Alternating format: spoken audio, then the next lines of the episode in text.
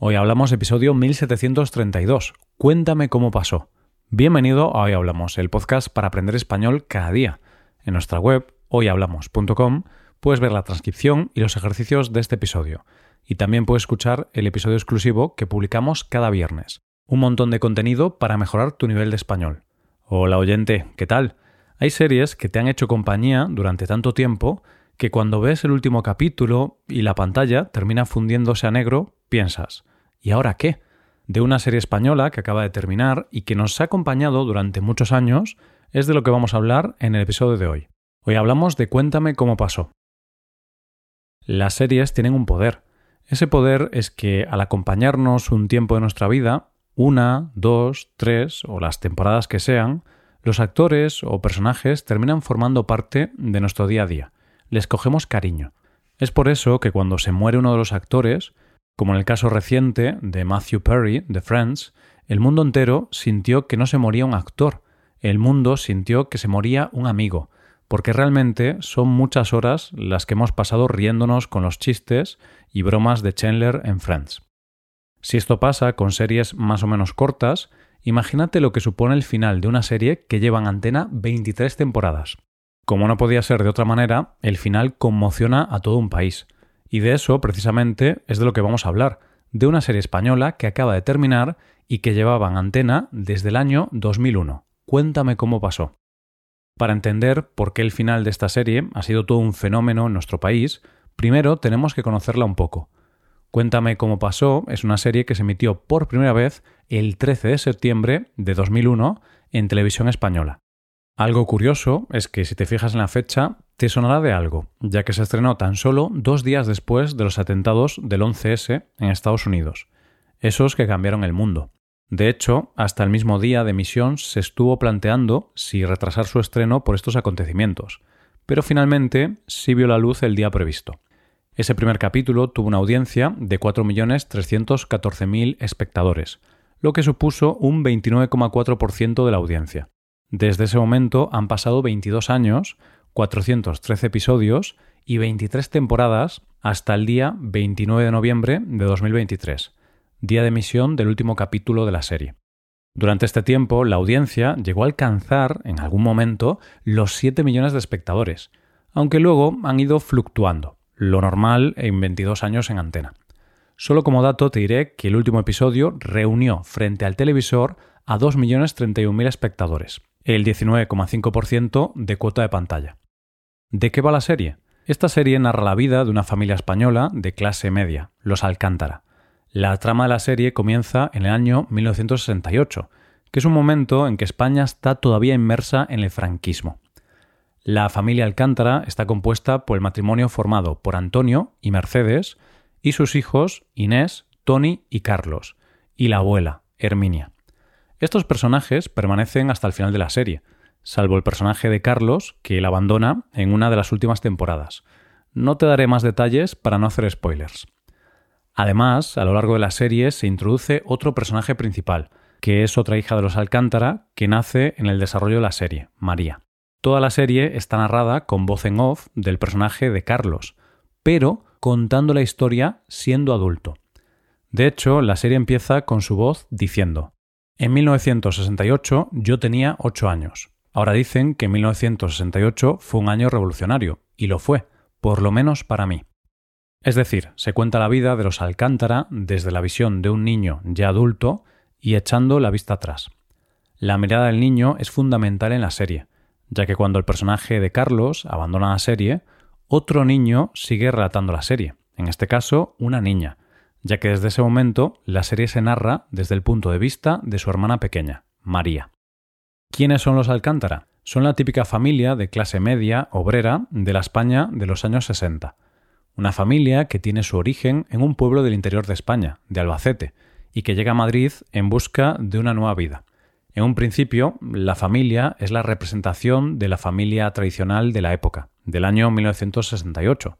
Antonio es el padre de familia, es el que trabaja, el que tiene que sacar a su familia adelante y tiene dos trabajos para poder llegar a fin de mes. Es un hombre que lucha por ser eso que se llama ser un hombre hecho a sí mismo, un hombre que quiere avanzar y crecer. Es un hombre que piensa que en su casa se debe hacer lo que él dice. Es el cabeza de familia. Por su parte, Mercedes es ama de casa, y su tarea es cuidar de su familia y encargarse de las cosas de la casa. Los hijos más mayores viven en rebeldía, son los portadores de las nuevas ideas, y por supuesto son los que cuestionan la autoridad. El niño pequeño es más inocente, mira todo lo que pasa a su alrededor con la mirada de un niño, jugando en la calle, con sus amigos y haciéndose poco a poco mayor. La abuela es la voz de la experiencia, es la mirada de quien ha sufrido mucho y vivido mucho y ve el mundo evolucionar delante de ella. Y todo esto va evolucionando. Los personajes no se mantienen estáticos, van cambiando conforme avanza la vida y ocurren distintos acontecimientos en España y en el mundo. Porque, en realidad, los Alcántara no son solo los Alcántara. Los Alcántara somos todos los españoles. Su familia representa a cualquiera de las muchas familias españolas de aquel momento. Esta serie utiliza a esos personajes como prototipos de los españoles medios, no solo para contarnos cómo era la vida diaria en nuestro país, sino para contar todo lo que pasaba en España y en el mundo. El primer capítulo empieza en el año 1968 con la familia reunida delante de un televisor para ver algo tan mágico e inaudito como la llegada del hombre a la luna y termina en el año 2001, cuando todo el mundo también estaba delante del televisor viendo el terror de los aviones que se estrellaron contra las Torres Gemelas un 11 de septiembre, algo que cambió el curso de la historia. Fíjate, oyente, lo curioso de esto, ya que esta serie estuvo a punto de retrasar su estreno por este acontecimiento y comenzó a emitirse dos días después de ese evento. Y ese evento ha sido el final de la serie una forma bastante poética de finalizar la emisión.